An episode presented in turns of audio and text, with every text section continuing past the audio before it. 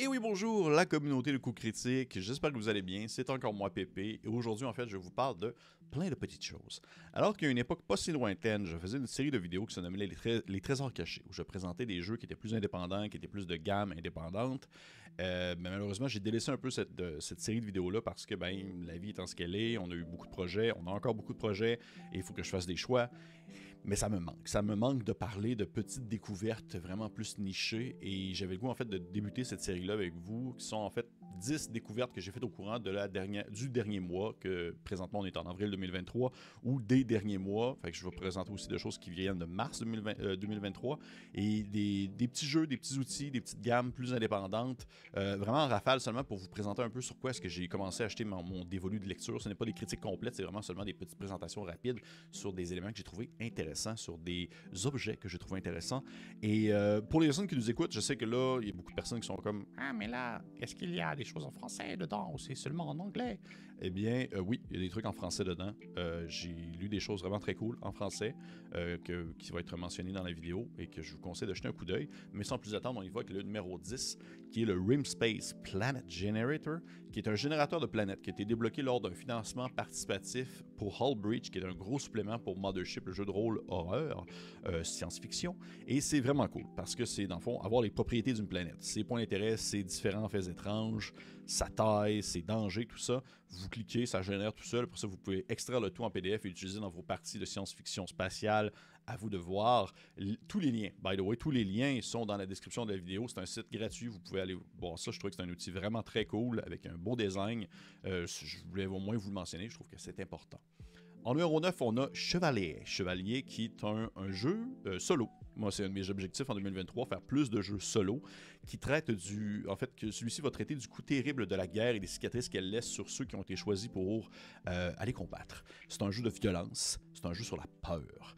Vous incarnez euh, en fait un jeune homme ou une jeune femme, un adolescent qui est à peine rentré dans l'adolescence et qui a été choisi pour piloter un colossal robot bipède connu sous le nom de Chevalier. Et ça va utiliser un système de Wretch, ça va utiliser le système de jeu de Wretch and Alone, qui est un système de jeu qui est très reconnu dans le milieu des jeux solo. Et pour de vrai, c'est la grosse inspiration, c'est Evangelion. Là, on le cachera pas avec le visuel aussi, qui est d'ailleurs très beau, vraiment super belle couverture. C'est ça qui m'a vraiment attiré le regard en premier.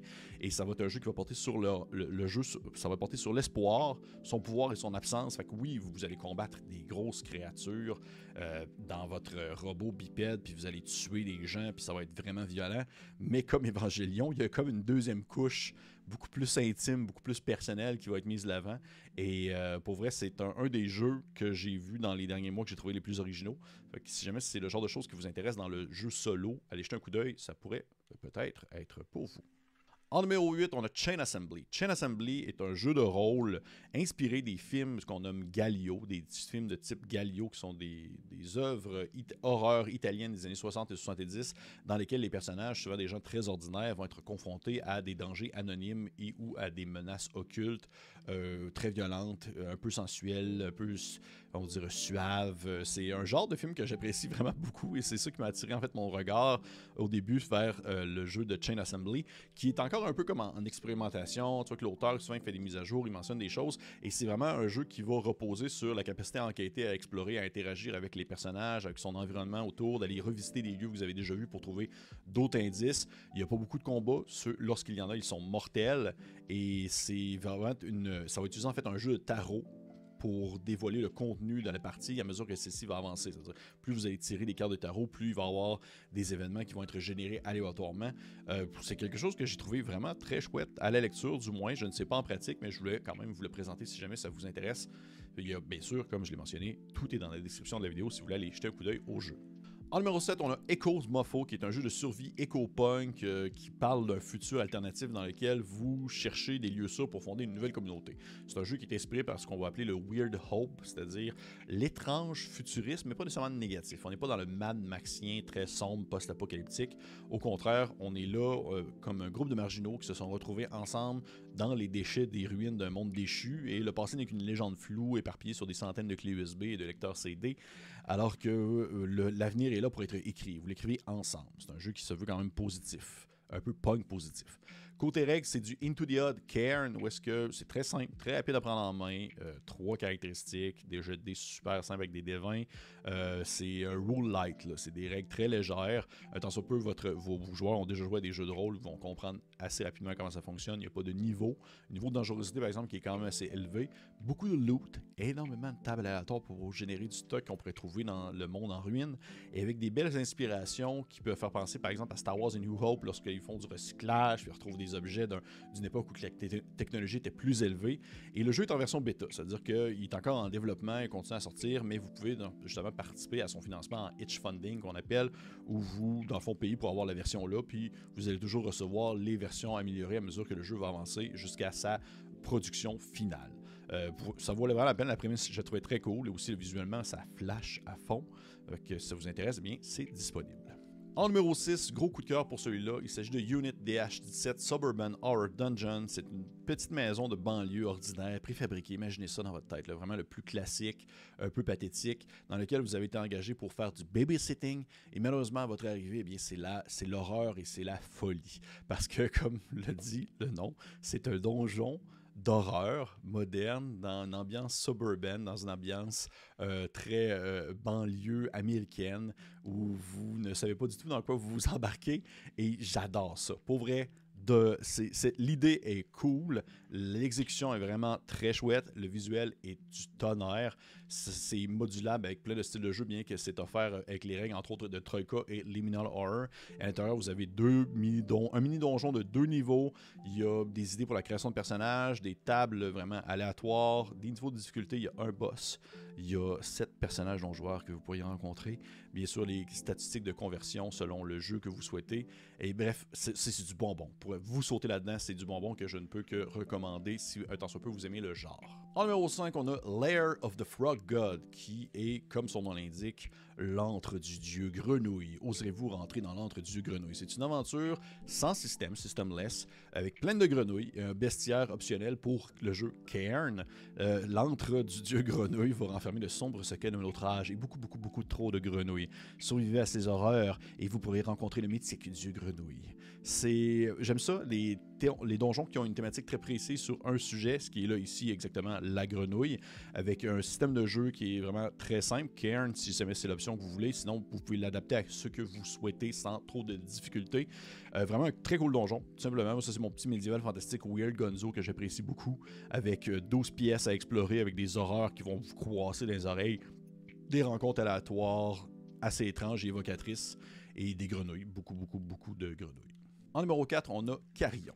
Carillon est une incursion, euh, c'est-à-dire un scénario pour le jeu d'horreur Dark Fantasy Trophy Dark, jeu qui euh, va habituellement finir très mal, dans lequel vous, allez vous déplacer au cœur d'un hiver, dans une espèce d'ambiance très onirique, pour découvrir une cathédrale abandonnée à la recherche des cloches qui sont situées en haut de la plus haute tour de la cathédrale, et bien sûr de vous méfier de ce qui peut écouter et de ce qui peut entendre le bruit de ces cloches. C'est encore une fois, moi je, suis un fan fini de Trophy Dark, j'aime beaucoup cette espèce de on va dire, de la manière que c'est écrit, où est-ce que ça va de pire en pire. Il y a une montée en puissance et de danger dans ces scénarios-là. Et euh, une espèce d'ambiance onirique, euh, sombre, à la fois entre moderne et un peu euh, gothique, inspiré entre autres par genre Fargo, si vous, vous, avez déjà vu le film, et aussi Pontypool, qui est un autre film d'horreur euh, quand même très chouette, sorti dans les années 2000, 2007, 2008, où justement l'audio, le bruit est vraiment mis de l'avant.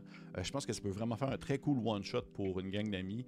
Euh, Carillon pour Trophy Dark, si ça vous intéresse, allez jeter un coup d'œil à ça, c'est vraiment très cool. En troisième position, on a Into the Zone de Martin Wallet. Martin, que je salue d'ailleurs, c'est l'écoute de cette vidéo. Euh, je trouve ça très cool parce qu'encore une fois, ça demeure dans l'aspect de vouloir promouvoir les jeux solo que j'aimerais pouvoir essayer en 2023 et Into the Zone en fait partie parce que la thématique vient vraiment me chercher. Vous jouez un Stalker. Stalker, c'est inspiré par la série de jeux vidéo Stalker, si vous connaissez, mais aussi également le film éponyme qui porte le nom de Stalker. Les Stalkers, ce sont des, on va dire, des espèces de rôdeurs des temps modernes, va dire ça comme ça, qui ont la capacité ou du moins le talent nécessaire pour pénétrer des zones qui sont exclues, des zones qui sont étranges en dehors du temps et de l'espace, qui ne sont pas vraiment soumises aux mêmes lois que nous.